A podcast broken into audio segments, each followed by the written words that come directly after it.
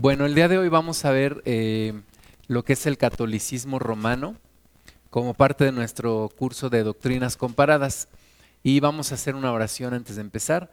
Señor, en tus manos ponemos este tiempo.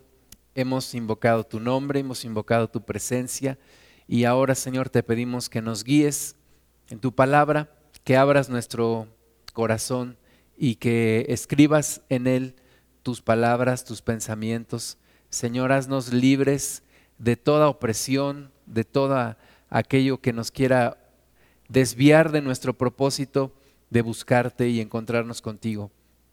Señor, te damos gracias porque tú nos has revelado a tu Hijo Jesús, nos has transformado y has entrado en nuestras vidas. Ayúdanos a continuar, ayúdanos a seguir, no en una religión, sino en una transformación completa de nuestras vidas. En el nombre de de Jesús.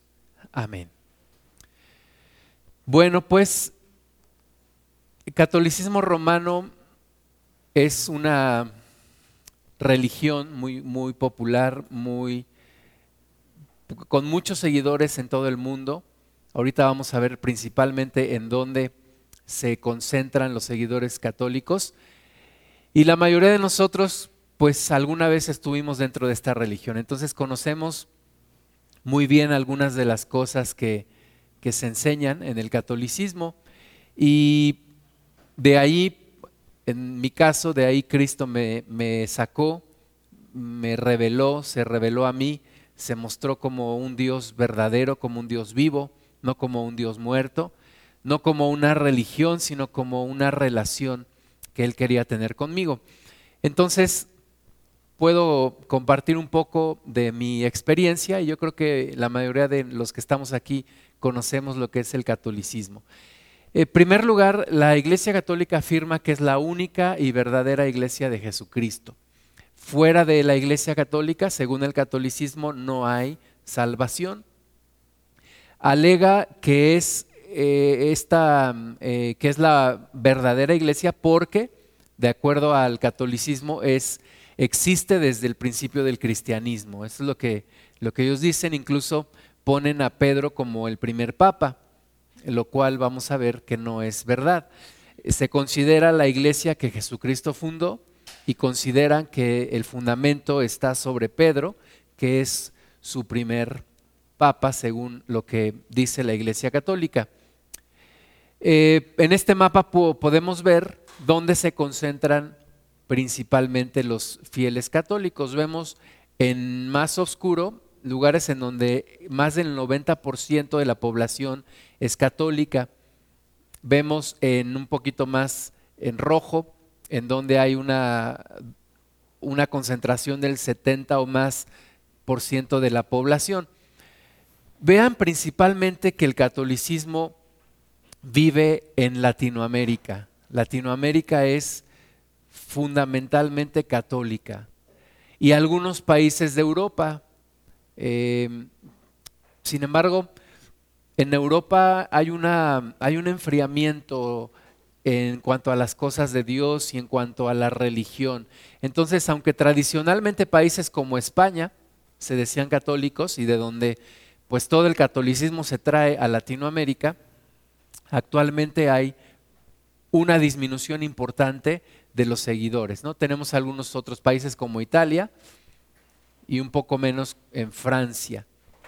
Inglaterra, tradicionalmente no, como católica, sino más bien adoptando eh, prácticas protestantes y durante la, reforma vemos que ahí pues mucho del protestantismo se surge ahí en Alemania, en Inglaterra y luego viene a Norteamérica. Entonces, la, reflexión aquí es que catolicismo vive de Latinoamérica.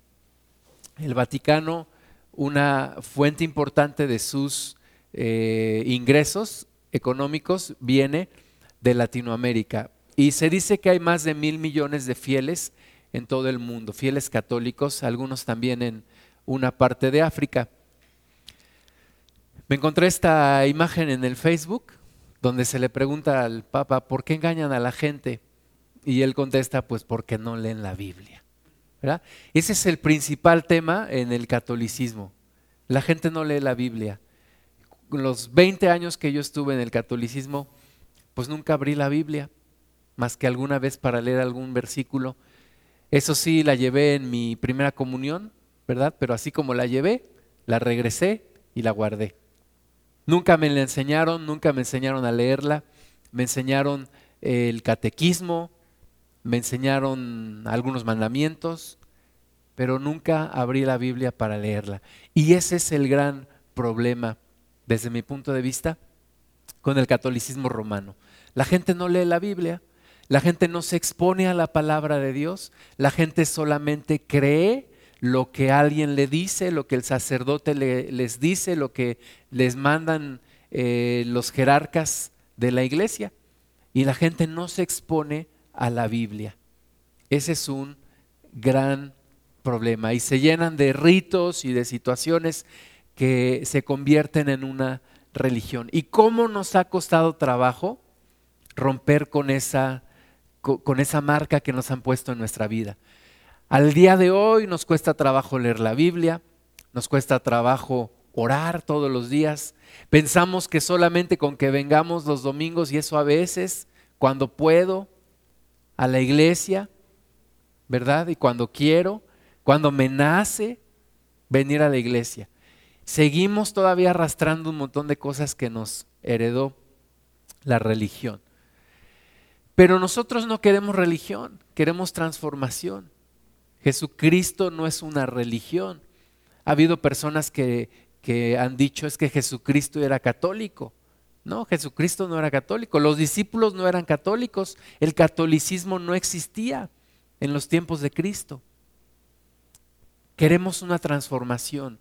No queremos vivir una religión, entendiendo una religión como una serie de ritos y normas que te ayudan a ser salvo, según según esto. No hemos visto que los ismos, todos ellos, te dan una, una serie de métodos, de pasos a seguir para ser salvo.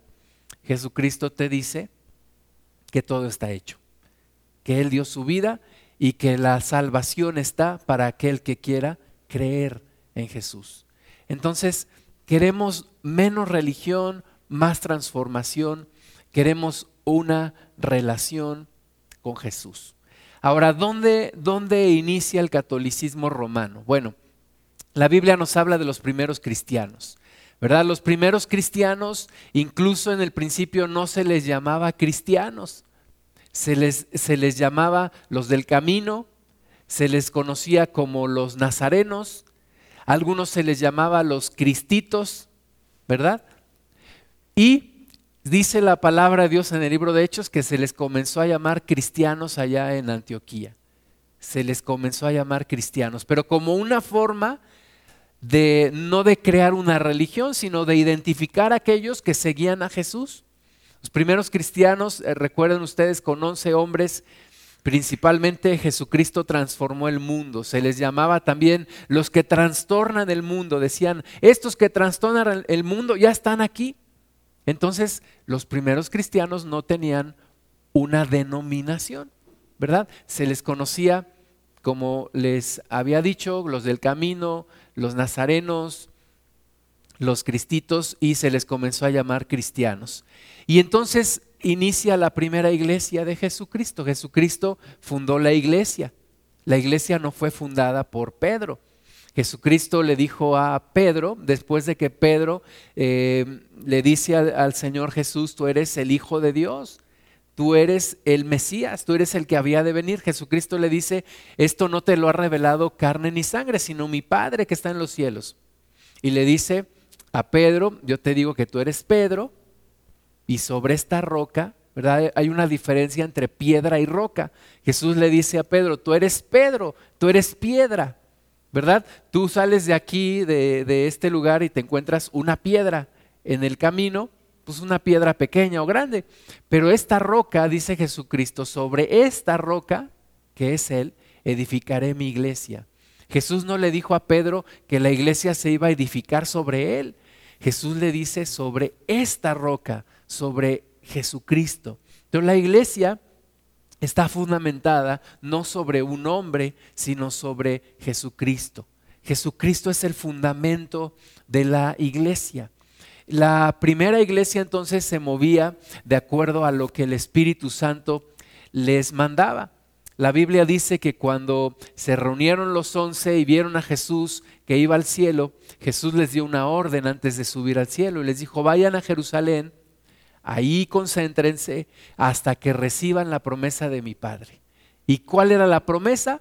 el Espíritu Santo. ¿verdad? 50 días después de Pascua, en la fiesta de Pentecostés, el Espíritu de Dios se derrama sobre 120 mujeres y hombres que estaban orando en ese aposento alto. Y entonces entendemos que empieza una, una era, una era diferente y es la era del Espíritu Santo. El único representante de Jesucristo en la tierra se llama el Espíritu Santo. No es tal el Papa, como dicen, el catolicismo no es el que representa a Jesucristo. Ahora, el Espíritu de Dios continúa la obra de Jesús en esta tierra a través de los creyentes, a través de nosotros. Nosotros somos embajadores de Jesucristo aquí en la tierra. Entonces los primeros cristianos entendían perfectamente bien esto. El Espíritu de Dios les guiaba y donde la Biblia dice lo que el Espíritu de Dios les movía a hacer, hacían y lo que el Espíritu de Dios les impedía hacer, dejaban de hacer. Pero era el Espíritu Santo quien gobernaba sus vidas. Comenzó a haber gran persecución los cristianos fueron perseguidos. Fueron perseguidos primero por los judíos, porque recuerda que los primeros cristianos fueron judíos. Entonces había una persecución de los judíos religiosos en contra de los cristianos. Pero también hubo una persecución por parte de Roma principalmente porque los cristianos no aceptaban a César como a Dios. Y los, los romanos le quemaban incienso al César. Los cristianos decían, nosotros solamente tenemos un Señor que se llama Jesucristo.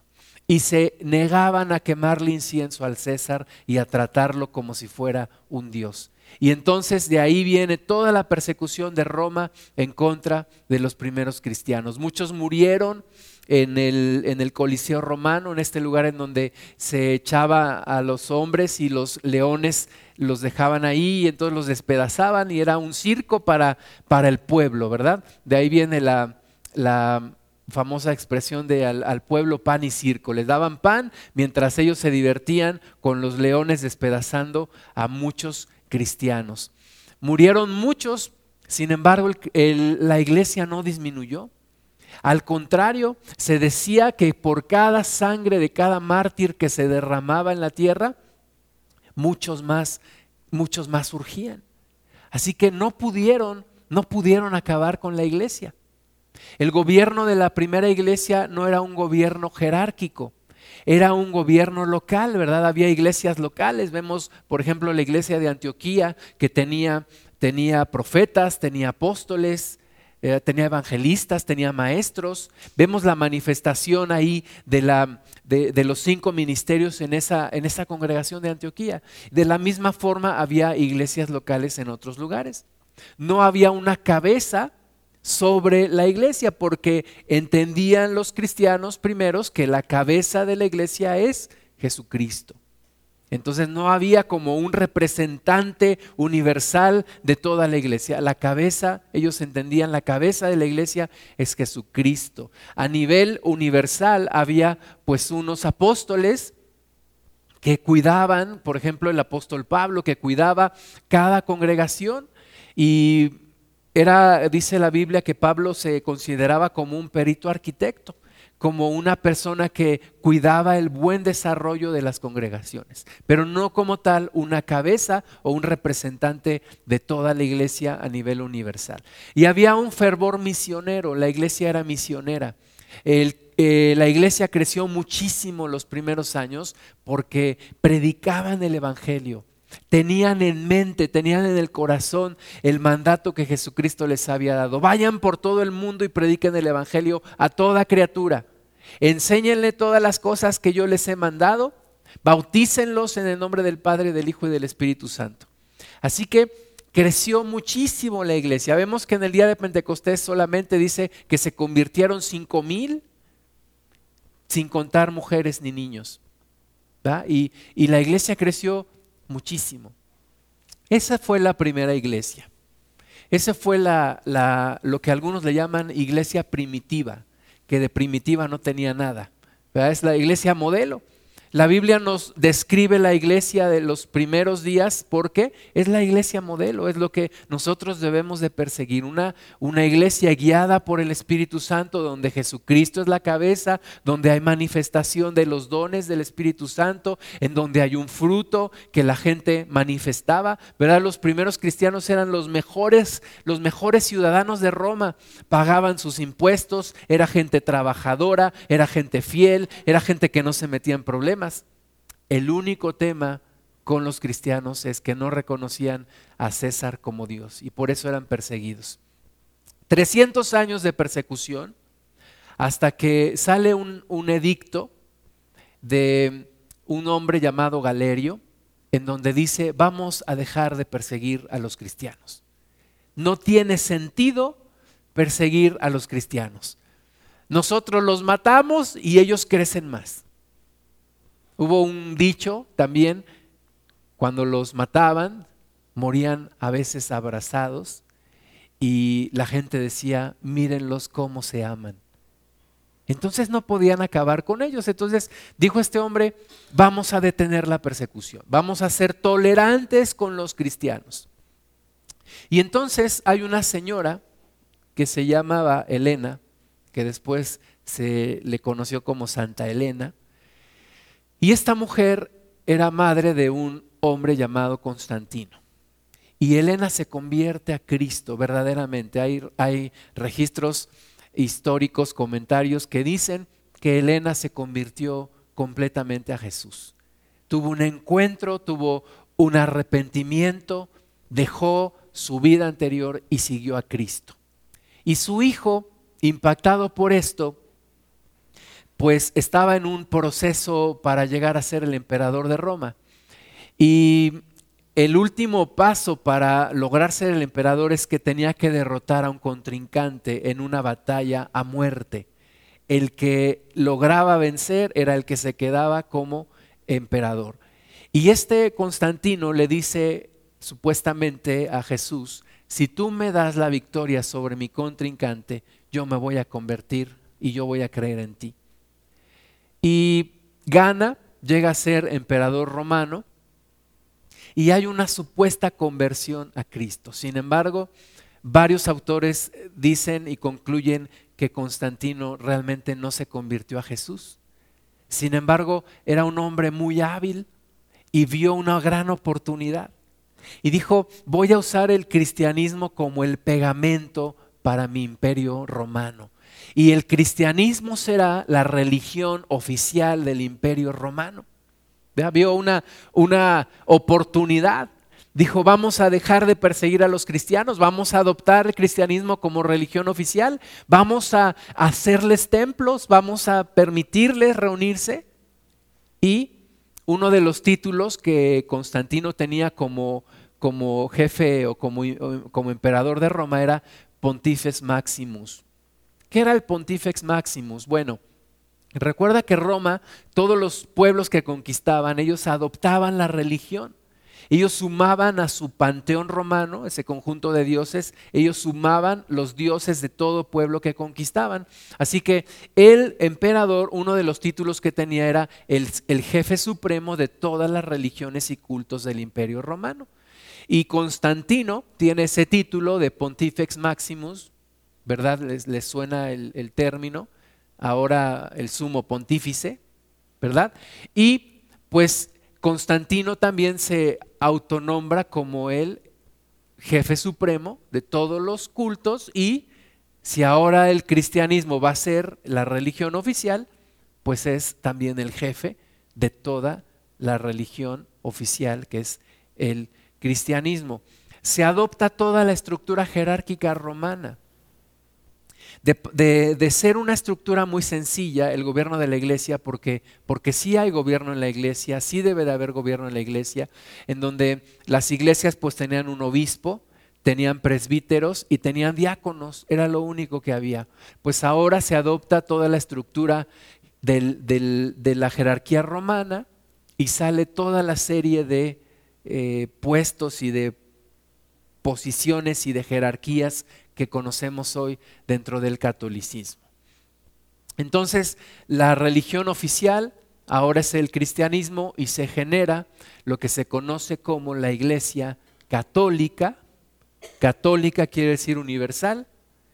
Eh, Roma dominaba prácticamente todo el mundo conocido en ese momento. Entonces, iglesia católica, apostólica, ¿verdad? Supuestamente porque está basada en las enseñanzas de los apóstoles, las cuales a partir de ese momento empiezan a desecharse, y romana, pues hasta el día de hoy, ¿no? Iglesia eh, católica, apostólica y romana. Cuando yo era católico, pues yo tenía dos, dos ciudadanías, yo no sabía, pero yo era mexicano y yo era romano, porque era de la Iglesia católica, apostólica y romana. Entonces se genera esta, esta iglesia religión oficial del imperio romano. Y se reconoce como el primer papa, no a Pedro, sino a un señor llamado León I, por allá de entre los años 440 y 461. ¿De dónde sale el término papa? Bueno, había principalmente tres obispos que comenzaron a tomar mucha importancia en ese entonces. Era el obispo de Roma, porque era la capital del imperio, el obispo de Antioquía, por todo lo que ahí la iglesia había, como había florecido, y el obispo de Alejandría. De entre estos tres, el que comenzó a dominar fue el obispo de Roma y la gente comenzó a llamarle papá. Ese era el término papá y de ahí sale después el, el término papa. Entonces el primer papa es el León I, por allá del año 325 se lleva a cabo el primer eh, concilio ecuménico. ¿Qué quiere decir ecuménico? se reúnen todos los cristianos de todas las diferentes corrientes, porque ya había diferentes corrientes en ese entonces, y se toman algunos acuerdos. Principalmente el número uno fue que desecharon lo que era el arrianismo. Había un hombre llamado Arrio que afirmaba que Jesucristo no es, no es Dios. En ese concilio se, determina que el arrianismo es incorrecto, es condenado y es quitado de la doctrina de la iglesia. Eh, se genera un credo apostólico que algunos de nosotros un poquito modificado, nos lo aprendimos de memoria cuando hicimos la primera comunión, era uno de los rezos que yo hacía cuando era católico. Y eh, en ese primer concilio es cuando se reconoce a la Iglesia católica, apostólica y romana. Eh, Constantinopla, en el año 381 se genera otro credo. Todo esto ya con la protección de Constantino como emperador y eh, el catolicismo ya como religión oficial. Y empieza una, una serie de, le llamamos sincretismos. ¿Qué es sincretismo? Sincretismo es cuando mezclas ideas de varias religiones. Eso se hace un sincretismo. Todas las ideas paganas de Roma, porque como les decía hace un momento, Roma adoptaba todas las religiones de todos los pueblos que conquistaba, eh, griegos, eh, persas, etcétera, todos los pueblos que iba conquistando, ellos adoptaban las religiones. Entonces se empieza a hacer una mezcla entre paganismo romano y cristianismo. ¿Verdad? Por ejemplo, el culto a los santos. Los primeros cristianos tuvieron mucho cuidado en que no se les idolatrara. ¿Verdad? Por ejemplo, Pablo, vemos a Pablo haciendo milagros y la gente eh, quería adorarle y él decía, no, no, no me adoren a mí. Yo solamente sirvo a Cristo, adoren a Jesucristo. Sin embargo, hubo un deterioro en esto y la gente comenzó a rendirle culto a los grandes héroes de la fe. Y los convirtieron en pequeñas divinidades, como lo es hasta el día de hoy. La gente le pide a los santos, se genera una burocracia en el cielo, ¿verdad? A mí me enseñaron, oye, no vayas directo con Jesús a pedirle, si tienes una necesidad, primero ve y con el santito fulanito, ¿verdad? Y ya si es muy importante tu asunto, bueno, ya él se lo va a pasar a la Virgen María. Y si de plano ya tu asunto es muy grave, ya ella se lo va a pasar a Jesús, ¿verdad? Es toda una burocracia ahí. Pero la Biblia nos dice que hay un solo mediador entre Dios y los hombres. Ahorita lo vamos a ver. Entonces se empieza ahí una, una serie de, de culto a los santos. Luego empieza una mezcla entre ideas del Antiguo Testamento con ideas de paganismo y se empiezan a generar, a generar perdón, ritos y ceremonias. Por ejemplo, ¿de dónde sale eh, la vestidura de, los, de los sacerdotes? ¿verdad? ¿Por qué usan estas cosas tan, tan extrañas? Bueno, es una mezcla de ideas del Antiguo Testamento con algunas ideas paganas. Se, se, empiezan a generar ritos. Por ejemplo, ¿qué día nació Jesús? No hay un registro eh, exacto de qué día nació Jesús. Pues Roma decidió que Jesús nació el 24 de diciembre.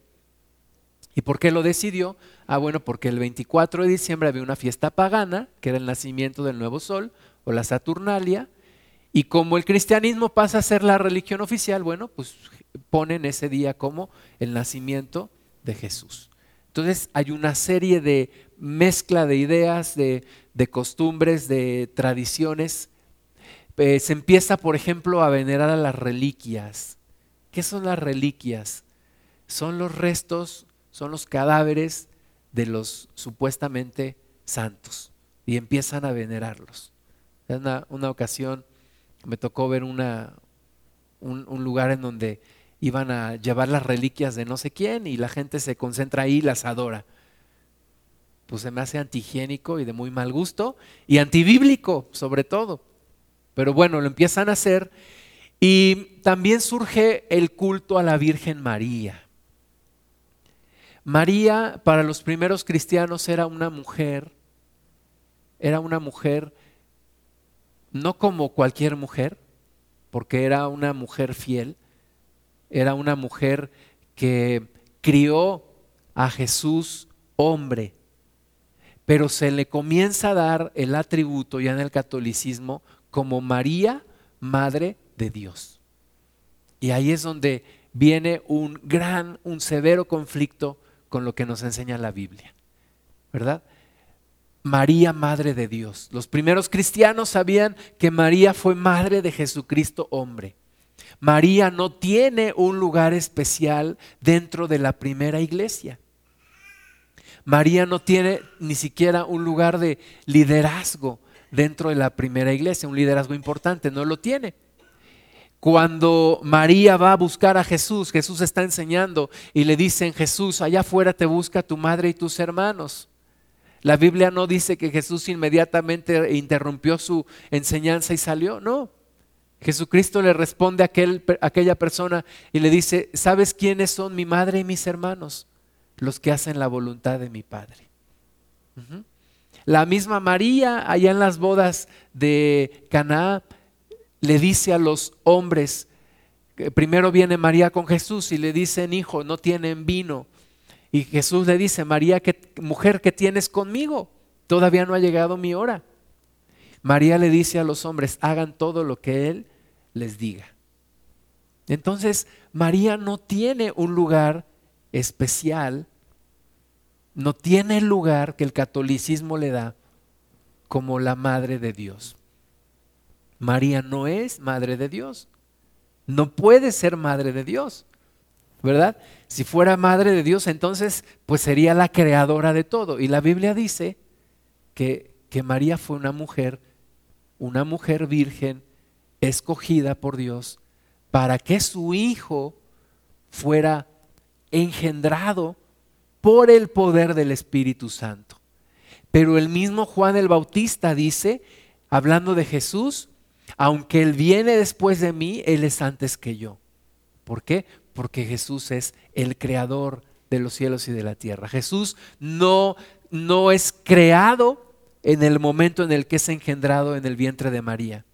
Jesús solamente ocupa el cuerpo de María para engendrarse y para nacer como hombre. Entonces hay un severo conflicto en este punto, el culto a la Virgen María.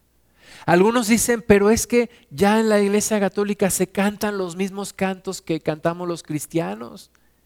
Ya hasta los sacerdotes predican como los pastores evangélicos.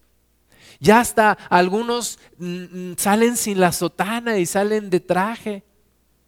Bueno, esos son cambios de forma, pero los cambios importantes que deben de venir es en el momento en el que quiten su culto a María, que es uno de los principales puntos, empezaremos a creer que hay un cambio. Mientras tanto, solamente son cambios en la forma, no en el fondo. Entonces, ahí hay un punto importantísimo. Otra cuestión que comenzó a surgir con, con la Iglesia Católica, el fetichismo. ¿Verdad? Los, las religiones paganas tenían sus dioses, tenían sus imágenes, sus estatuas, hacían sus, sus ritos y todo. Y los cristianos no tenían ninguna de estas cosas, no, no adoraban imágenes, no hacían eh, ritos. La única, únicas dos eh, señales que Jesucristo ordenó, primero el bautismo y segundo la, la cena del Señor o la Santa Cena. Pero fuera de eso, los cristianos no hacían otra cosa. Entonces comenzaron a meter adoración a ídolos, adoración a las reliquias, a ciertos lugares especiales, procesiones o peregrinaciones que fueron copiadas también de algunas religiones paganas. Eh, surge el sacramentalismo, ¿verdad? Los sacramentos, los sagrados sacramentos que no encontramos en la Biblia. De nuevo, Jesús dijo que aquel que quiere ver el reino de Dios tiene que nacer de nuevo, del agua y del espíritu pero no impuso el bautismo como un sacramento, ¿verdad? El sacramento se copia del soldado romano que hacía votos de lealtad a Roma y esos se, llamaban sacramentos. Entonces se copia para el catolicismo, el sacramentalismo, e imponen sus no sé cuántos sacramentos que ahora tiene el catolicismo. El tema del sacerdocio. El sacerdocio. La Biblia dice que todos fuimos hechos reyes y sacerdotes por la redención que Jesús nos da. Catolicismo hace una división entre sacerdotes y laicos, que otra vez, ¿cómo nos cuesta trabajo quitarnos esa idea de la mente? Seguimos pensando, hay un sacerdote, ahora ya no le llamamos sacerdote, le llamamos pastor, y todos los demás somos laicos. La Biblia no nos enseña tal cosa. La Biblia nos enseña que todos debemos de entrar en el reino de Dios, todos somos parte del cuerpo de Cristo, todos debemos de trabajar para la obra de nuestro Dios. No hay tal división entre sacerdotes y laicos. El tema de la deidad femenina, las principales religiones tenían una deidad femenina, los griegos tenían a Diana, ¿verdad? Diana era, era adorada universalmente, la, la diosa de la fertilidad o del amor. Y bueno, se sustituye a Diana por María. María es ahora la diosa que es adorada dentro del catolicismo. Algunos dicen, no, no, no, no la adoramos, solo la honramos. Pues yo no veo, yo no veo eso, yo veo que los principales peregrinaciones y, la principal adoración es a, a, María, que luego toma diferentes nombres y era una cosa que yo no entendí nunca, ¿verdad? ¿Cómo es que en México se llama Guadalupe y en España se llama, este, no sé, Fátima y en tal lugar se llama de otra forma. Yo nunca entendí por qué cambiaba de color dependiendo de dónde se aparecía, porque yo cuando he ido a otro lugar pues no cambia mi color, ni mi piel, ni si voy a China no me hago así chino y si voy a África no me hago más negrito. Bueno, eso nunca lo entendí, pero nace entonces la, deidad femenina, María, la diosa, la reina del cielo, como también se le llama, y en, la Biblia condena la Biblia la adoración a la reina del cielo. Pero bueno, hay una adoración fundamental a María. Y la iglesia ahora es vista como la madre iglesia, la madre iglesia. Y se dice que fuera de la Santa Madre Iglesia no hay salvación. Así que, eh, por ejemplo, aquellos que, que, que son excomulgados, son echados fuera de la iglesia, se les condena a la, al infierno. ¿Por qué? Porque fuera de la Santa Madre Iglesia no hay salvación. Entonces, la Madre Iglesia, junto con el Padre Dios, pues son el camino a la salvación. Eh, y todos los cambios en la estructura de la iglesia, el Papa, los obispos, arzobispos, etcétera, etcétera, etcétera. Y bueno, como, como es lógico de entender, el Espíritu de Dios, ¿qué hace? Se retira. El Espíritu de Dios no va a estar contendiendo con nosotros cuando nosotros lo ignoramos. Dice la Biblia, eh, Esteban le dijo a los judíos, ustedes como sus padres, siempre resistiendo al Espíritu Santo. Pero hay un momento en el que el Espíritu Santo dice, no quieres, está bien. Y el Espíritu de Dios se fue retirando de la iglesia. ¿Y en qué momento se acabaron las sanidades? ¿Y en qué momento se acabó la profecía? ¿Y en qué momento se acabó los milagros? Pues en el momento en el que todas estas cosas empezaron a llenar a la iglesia. El Espíritu de Dios se retira y entonces para llenar el lugar que ocupaban los dones del Espíritu Santo, pues se saca algo que se llama la liturgia, ¿verdad? ¿Qué es la liturgia? Pues un buen programa. Vamos a hacer un buen programa, vamos a sistematizar la misa, ¿verdad? La misa se ve como un sacrificio, este, y vamos a hacer una buena liturgia. Y ahí se sustituye la manifestación del Espíritu Santo. Hubo un señor que se llamaba Gregorio, que ustedes han escuchado los cantos gregorianos, ¿no? Pues los cantos gregorianos son un intento por reemplazar los cánticos del Espíritu Santo. Entonces, el Espíritu de Dios deja un vacío que se empieza a llenar con tradiciones, con ritos, con liturgias, hasta llegar a ser lo que hoy conocemos como el catolicismo. Algunos puntos de vista del catolicismo sobre cosas que son importantes, por ejemplo, sobre la Biblia. Pues para el catolicismo la Biblia es peligrosa para los indoctos. De hecho, la Biblia solamente se había publicado en, latín, además de sus idiomas originales. Después se publicó en griego y en latín. Y la gente pues no sabía ni griego ni latín. Entonces, esa era una, una, una perfecta estrategia porque desde el punto de vista católico la Biblia es peligrosa para los indoctos. No deben leerla. Aquellos que se atrevieron a traducirla estaban en peligro de muerte. Eh, recordemos que en Inglaterra hubo quienes murieron, mártires que dieron su vida porque se atrevieron a traducir la Biblia al lenguaje común, por ejemplo el inglés. Y nosotros tenemos la bendición de que la, una de las primeras versiones de la, de, en el en lenguaje común que se tradujo fue al español. Y tenemos la Biblia eh, traducida por Casiodoro de Reina en 1569 y revisada por Cipriano de Valera en 1602. Estos hombres tuvieron que huir de España, tuvieron que salir porque la Inquisición los perseguía. ¿Cuál era su pecado? Traducir la Biblia al español. ¿Por qué no se debe traducir la Biblia al español? Porque es un peligro para los indoctos. No entienden. porque de acuerdo al catolicismo nadie debe de atreverse a interpretar la Biblia sin el consentimiento de las autoridades eclesiásticas.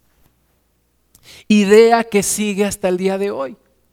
Yo el otro día platicaba con una persona y le digo, ¿tienes una Biblia en tu casa? ¿Por qué no la lees? Y me dijo, no, porque yo no puedo leer la Biblia porque es muy difícil de interpretarse. Yo necesito un sacerdote que me explique para que yo la pueda entender.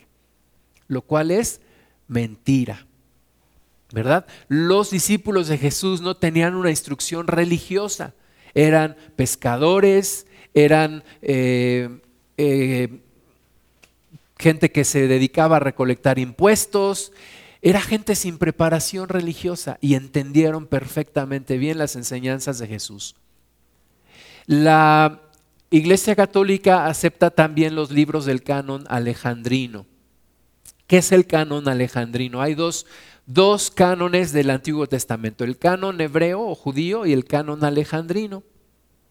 El canon hebreo es el que nosotros usamos en nuestras versiones Reina Valera 1960, donde excluimos algunos libros como los Macabeos, como Baruch, como otros libros que, que, eh, que tiene el canon alejandrino.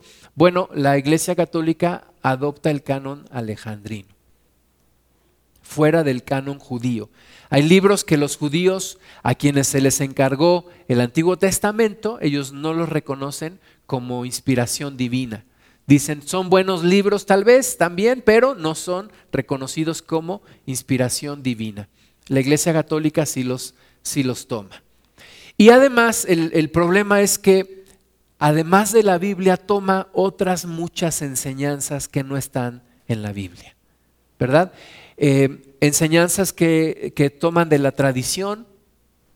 La tradición este, impera en el catolicismo lo que se transmite de una generación a otra y son cadenas que se van perpetuando de una generación a otra.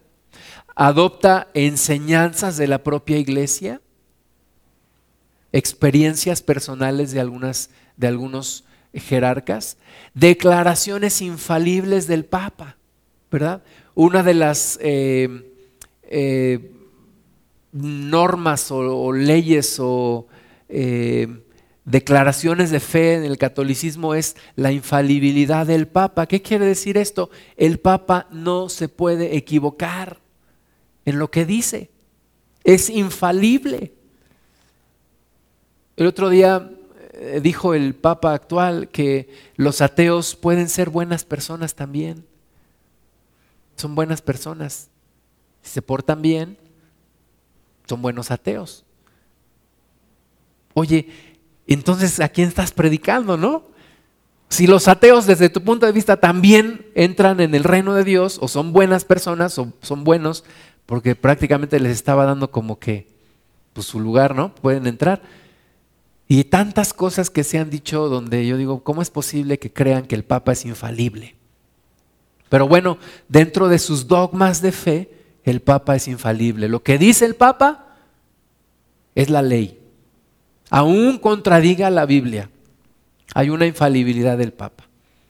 ¿Qué nos dice la misma palabra de Dios? Deuteronomio 6 del 6 al 9 dice, y estas palabras que yo te mando hoy estarán sobre tu corazón y las repetirás a tus hijos y hablarás de ellas estando en tu casa y andando por el camino y al acostarte y cuando te levantes y las atarás como una señal en tu mano y estarán como frontales entre tus ojos y las escribirás en los postes de tu casa y en tus puertas.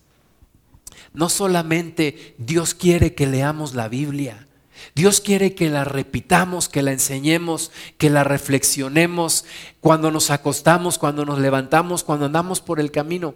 No es un peligro para los indoctos, es un peligro para los jerarcas. Ese sí es un peligro el que tú empieces a leer la Biblia. Es un peligro para el diablo. Necesitamos, tú y yo, leer la palabra de Dios. Uno de los reformadores ingleses eh, estaba en su esfuerzo por traducir la Biblia al inglés y lo queman, lo quema la Inquisición con leña verde. Y uno de sus, una de sus últimas oraciones fue, Señor, abre los ojos del rey de Inglaterra. Y Dios abrió los ojos del, rey de Inglaterra. Y pocos años después se tradujo la Biblia al inglés, la versión King James. Así que Dios quiere que conozcamos la Biblia. Dios quiere que manejemos la palabra de Dios, que la enseñemos, que la vivamos, que la conozcamos. Otro punto importante, la iglesia desde el punto de vista del catolicismo. Desde el punto de vista católico, la iglesia católica es la única y verdadera iglesia. Y fuera de ella no hay salvación. Está fundada sobre Pedro, que es la roca, y algunas señales que, tiene, que la hacen ser la, verdadera iglesia, es que es santa, católica y apostólica. ¿Nosotros qué pensamos? Pues pensamos que el camino a la salvación no es una iglesia. Camino a la salvación es Jesucristo. La iglesia no es la salvación. La iglesia no puede ser la salvación. La salvación es Jesucristo, no la iglesia. Pensamos que la iglesia fue fundada sobre Jesús, no sobre Pedro. Y yo creo personalmente que nadie sabe el número exacto de los que conforman la iglesia, más que Cristo. ¿Verdad? No podemos decir es que solo los que están en cierta denominación son parte de la iglesia, no. Jesucristo dijo que había muchos que él tenía que traer a su redil. Así que no puedes tú decir solo tal denominación o solo tal grupo. Todo aquel que acepta a Jesucristo como Señor y Salvador, según la palabra de Dios, es salvo. Algunos puntos doctrinales del catolicismo romano. Eh, como veíamos hace rato, el, el, comienzo del papado fue del año 380 a 600 antes de Cristo. La veneración de reliquias en el año 400 la doctrina del purgatorio, de acuerdo a esta doctrina, hay un lugar en donde la persona pasa un tiempo de sufrimiento hasta que paga por sus pecados, que no son graves, y puede salir de allí y puede ir al cielo. Esa es la doctrina del purgatorio, la cual pues no está en la Biblia. Bíblicamente el purgatorio no existe. También se hace una clasificación de los pecados, pecados veniales o no tan graves y pecados mortales. Tal clasificación tampoco se encuentra en la Biblia. Canonización de los santos por allá del año 1000, ¿verdad? Ahora ellos deciden a quién canonizan, o sea, el Papa decide quién está ahora autorizado para hacer milagros, le puedes rezar ahora a un nuevo santo, lo cual también se me hace así como ilógico y por supuesto antibíblico. La, misa se considera un sacrificio desde el año 1100. la transubstanciación, que es que la hostia y el vino se convierten literalmente en el cuerpo de Cristo y la sangre de Cristo. O sea, de acuerdo a, esta, a este dogma de fe, el, el cuerpo de Cristo, cuando tomas la hostia, literalmente estás comiendo la carne del cuerpo de Cristo. Y el sacerdote, cuando se toma el vino, literalmente está tomándose la sangre de Cristo. Se le atribuyen ciertos, cierta magia a los sacramentos como la, como, como la, la Santa Cena, como el bautismo, ¿verdad? Cierto misticismo, magia en sí al, al, rito.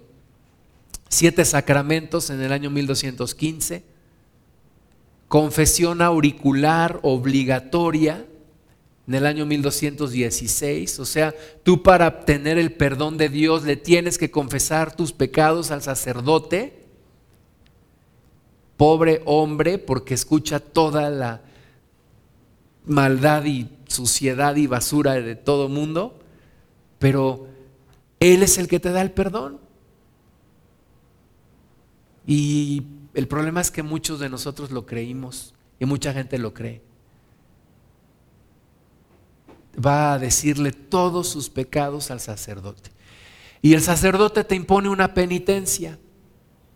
término penitencia se comenzó a usar cuando algunos fueron excluidos de la iglesia y algunos se arrepintieron y querían regresar. Se les imponía una penitencia para que pudieran regresar. De ahí surge el término de penitencia. La venta de indulgencias en el año 1517, hubo un papa que dijo que en el momento en el que la moneda toca el fondo del bote, en ese momento el alma de tu familiar sale del purgatorio. Tocando la moneda del fondo del bote, en ese momento el alma de tu familiar es liberada. Pues, venta de indulgencias, estuve en una, ¿se está, escuchando? Estuve en una, en una ciudad de Alemania, eh, en español se llama Colonia nos llevaron como parte de, un paseo. ¿Sí se oye? Como parte de un paseo, pues para conocer la ciudad, nos llevaron a conocer la catedral. Una catedral, pues impresionante, impresionante. Ya sabes, de esas catedrales que adentro es todo cubierto de oro y todo esto. Nos dijeron, esta se construyó con puras indulgencias. O sea, fue la forma en la que la Iglesia Católica se hizo de tantas propiedades. En México, ese fue, ese fue el problema, ¿no? Era tan poderosa la Iglesia en México, tenía el control de hospitales, educación, terrenos, todo. Hasta que Juárez pues inició las leyes de reforma y, pues todo eso lo, bueno, mucho de eso lo perdieron. Entonces, a través de las indulgencias comenzaron a tener más y más poder. Y la autorización de los libros apócrifos en 1547. Eh, Papa, el Papa Pío IV saca un nuevo credo, nuevas doctrinas en 1560. En 1854, la Inmaculada Concepción de María, ¿verdad? Hay un rezo que dice María, Santa Madre de Dios, sin pecado concebido o sin pecado concebida. ¿Y realmente María no tenía pecado? Inmaculada Concepción de María. Infalibilidad del Papa, 1870. Y Asunción de María en año 1954. La Biblia nunca, nunca vas a encontrar que María fue al cielo. Jesucristo murió también por María. ¿Qué dice la Biblia? 1 Corintios 3:11, porque nadie puede poner otro fundamento que el que está puesto, el cual es Jesucristo. Tú no puedes poner otro fundamento. Tú no puedes poner a Pedro, no puedes poner a María, no puedes poner a nadie como fundamento de la iglesia. Nadie puede poner otro fundamento que el que ya está puesto. Y el que ya está puesto se llama Jesucristo. Efesios 1, 21 y 22 dice, sobre todo principado y autoridad y poder y señorío, y sobre todo nombre que se nombra, no solo en este siglo, sino también en el venidero, y sometió todas las cosas bajo sus pies, y lo dio por cabeza sobre todas las cosas a la iglesia. La cabeza de la iglesia es Jesucristo. Primera Timoteo 2.5, porque hay un solo Dios, y un solo mediador entre Dios y los hombres, Jesucristo hombre. Hay un solo mediador, no hay, no hay necesidad de todo el aparato burocrático ¿no? que han puesto. Romanos 3:24, siendo justificados gratuitamente por su gracia mediante la redención que es en Cristo Jesús. No hay tal cosa como el purgatorio. La salvación es inmediata, no tienes que pasar por el purgatorio, ¿verdad? El hombre que murió al lado de Jesús y que le dijo, acuérdate de mí cuando estés en tu reino. Jesús le dijo, hoy estarás conmigo en el paraíso. No le dijo, primero tienes que pasar por el purgatorio y luego vas al cielo. No. Deuteronomio 5 del 8 al 10, no harás para ti escultura ni imagen alguna de cosa que está arriba en los cielos, ni abajo en la tierra, ni en las aguas debajo de la tierra. No te inclinarás a ellas ni las servirás, porque yo soy Jehová tu Dios, fuerte, celoso, que visito la maldad de los padres sobre los hijos hasta la tercera y cuarta generación de los que me aborrecen, y hago misericordia a millares a los que me aman y guardan mis mandamientos. Este es el segundo mandamiento del decálogo de Moisés fue quitado del, catequismo católico. No nos lo enseñaron, nos lo quitaron, nos robaron un mandamiento. Y toda la miseria y la maldición que ha traído la idolatría a toda Latinoamérica. Porque Dios castiga la maldad de los padres sobre los hijos hasta tercera y cuarta generación. Bueno, cuando yo me convertí a Cristo, un amigo mío me regaló un cassette. Me gustó mucho una canción que me hizo recordar todo lo que yo viví en el catolicismo y contrastarlo un poco con mi experiencia en Cristo. Les quiero poner este canto para que lo escuchen y con eso terminamos.